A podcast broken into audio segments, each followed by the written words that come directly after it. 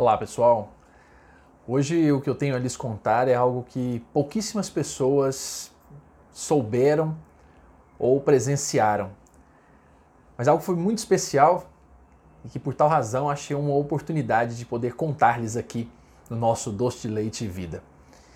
Isso aconteceu há muitos anos e daquilo que muitos assim consideram como se fosse aquele esquema de corrente do bem, uma experiência surreal me foi dada numa ocasião em que participava de um trabalho chamado Patrulha da Caridade e nós saíamos em algumas noites, trabalho que existe até hoje, distribuindo comida, sopa à época, para famílias e pessoas que moravam nas ruas.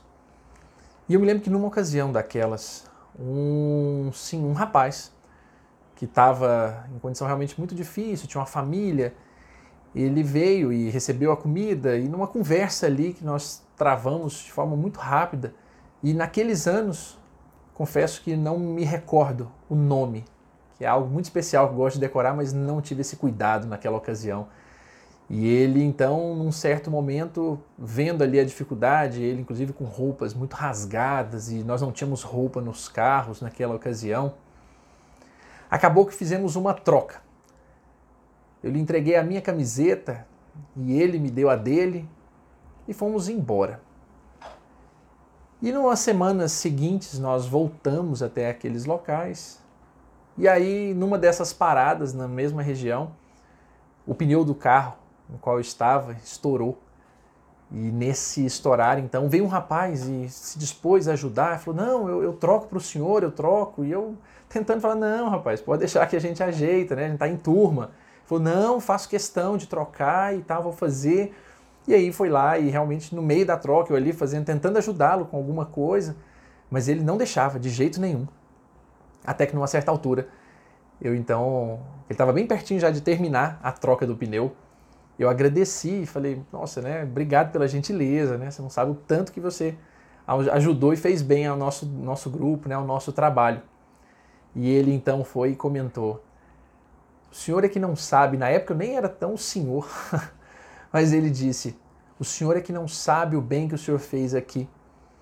Porque não é todo dia que a gente vê alguém que é capaz de entregar a própria roupa para um pai de família poder cuidar da gente. Meu pai não está aqui hoje, mas a gente viu e prometeu que se a gente tivesse um dia a chance de retribuir, a gente ia fazê-lo. O que o senhor deixou aqui não foi comida hoje. Na verdade, o Senhor deixou aqui daquela vez foi uma semente. Eu não sei se eu já ouvi algo tão especial na vida de uma pessoa absolutamente desconhecida e da qual eu tristemente não lembro nem o nome. Mas quando ele me disse que o que a gente havia deixado naquele outro dia não tinha sido comida, mas tinha sido uma semente, é, ele achou que uma maneira de iniciar todo esse processo de semeadura seria devolvendo, trocando o pneu do carro em que nós estávamos.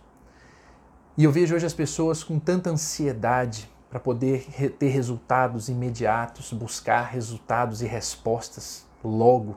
Tudo tem que ser de hoje para amanhã, tudo tem que ser imediato.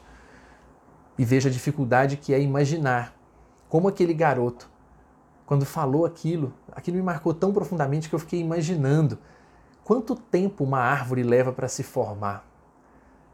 E digo árvores no sentido da natureza, mas também fico pensando nos meus filhos, quantas coisas eu lhes falo que eu sei que não vão germinar hoje, mas que eu espero que germinem no futuro. Quantas coisas falei para os meus alunos em sala de aula e falo até hoje, mas que tenho certeza que não é o momento do nascer, do florescer, mas que aquilo vai precisar de tempo para também germinar. Então, o tempo todo nós estamos de alguma forma jogando sementes, semeando e também colhendo.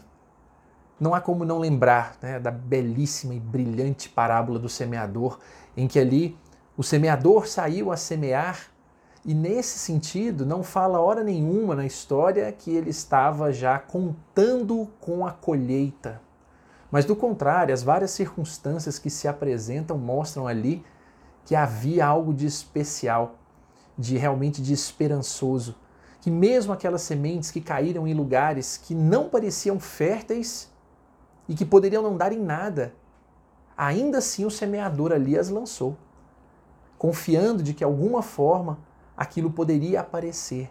Os problemas aparecem, as dificuldades, mas no fundo, no fundo, toda semente, da mais bela árvore até aquela que é morta no caminho, vai passar por dificuldades, vai nascer debaixo da terra, vai ter escuridão, vai ter dificuldade, vai ter um ambiente inóspito. Toda semente é jogada num ambiente inóspito e difícil. Então, assim o é quando nós tentamos educar os nossos filhos, quando nós tentamos deixar um exemplo, quando nós nos equivocamos e queremos acertar, são sementes que vamos jogando e que vão passar por inúmeros, inúmeros problemas. Mas a beleza, de fato, está na esperança da semeadura, na certeza de que vale a pena todos os dias semear um pouco e fazer um pouco mais pelas pessoas com quem a gente caminha. Planta hoje e não se sabe o amanhã. Eu não sei o que vai ser. Muitos dos meus alunos hoje vejo com imenso orgulho que conseguiram, na verdade, criar os seus ambientes de trabalho, se dedicam hoje, fazem cursos, mestrados, doutorados, estão crescendo cada dia mais. Meus filhos, aos poucos, vão dando seus primeiros passos e outros tantos com quem a gente caminha vão, no seu tempo, se estruturando. Porque não adianta forçar, não adianta jogar a semente e já puxar a planta lá debaixo da terra, ela não vem. Sem forçar a ser o que ainda, ainda não é mas há de ser um dia. Não desistir faz parte da maioria dos nossos trabalhos, um exercício realmente de semeadura constante. Porque no final das contas, quando nós, e aprendi isso de forma muito bonita, quando nós abrimos uma laranja, e já disse isso aqui em outra ocasião, algo nesse sentido, nós encontramos ali todas as sementes e sabemos contar quantas sementes tem dentro de uma laranja.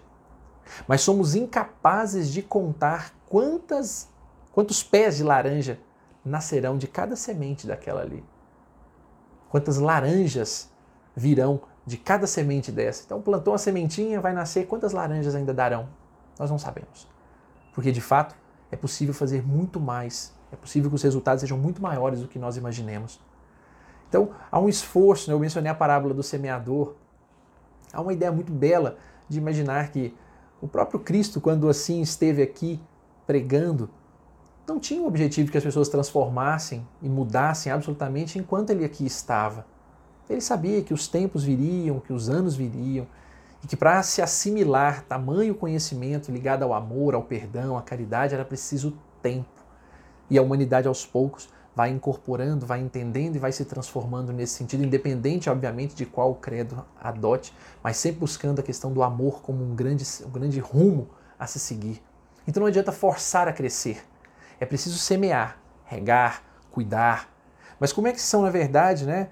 Ah, é bom imaginar que toda semente vai precisar mesmo, como falamos aqui agora há pouco, das dificuldades. Vai ser preciso a escuridão da terra. Quantas vezes nós precisamos um pouco de solidão para refletirmos um pouco mais sobre tudo aquilo que estamos fazendo? Vai ser preciso também os dias de refresco, né? de água. Toda semente precisa de água, de refresco para se fortalecer. Mas também vai ser um ambiente de dificuldade que vai sofrer, inclusive, a ação de um arado, a dor. Quantas vezes a dor é que vai nos fazer despertar para esse acordar da grande árvore que somos, não nos deixando ficarmos isolados e presos. Mas é preciso esse cuidado.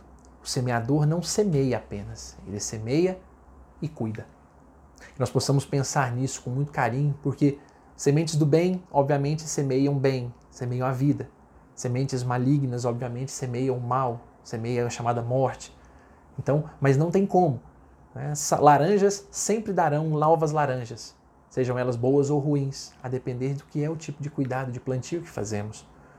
Se estamos ainda distratando pessoas nas ruas ou ao telefone, gritando com filhos de maneira desordenada, tirando vantagem sobre as pessoas, criticando pessoas para poder mostrar nossa superioridade sobre elas, se é esse o tipo de semente que ainda estamos jogando, e aqui cabe a reflexão: que tipo de semente eu estou jogando? E que eu não tenho a menor ideia se florescerá, mas se florescer, se germinar, pode ser que ela me acerte ali na frente. Seja a árvore que vai me dar sombra, ou, obviamente, aquela árvore que não, já, não nasceu porque de alguma forma eu mesmo não soube semear da maneira correta. Então eu quero, né? No fundo, no fundo, eu quero jacarandá, eu quero cedro, eu quero sombra de árvores seculares e de copas gigantescas para me dar sombra. Mas se de alguma maneira eu só plantei ódio, insegurança, mediocridade, críticas, violência de toda sorte, é bem provável que essas árvores ao meu redor não tenham condição de me oferecer aquilo que eu estou plantando. Mas do contrário, se houve apoio, se eu me apresentei para iluminar, se eu, na verdade, dediquei minhas forças quando faltaram para as pessoas. Ou quando eu fui maltratado, eu soube bem tratar. De alguma forma, nós começamos a perceber aí que aí o lavrador se torna diferente. Não é o lavrador que está ocupado com tantas coisas, mas está cuidando da sua própria terra. Não ligado na plantação do vizinho, não olhando para o outro, mas cuidando de si mesmo, das suas próprias sementes, do empenhar em fazer melhor e em semear melhor. É por isso, pessoal, que naquela noite não foi uma permuta. Não pode ter sido uma permuta.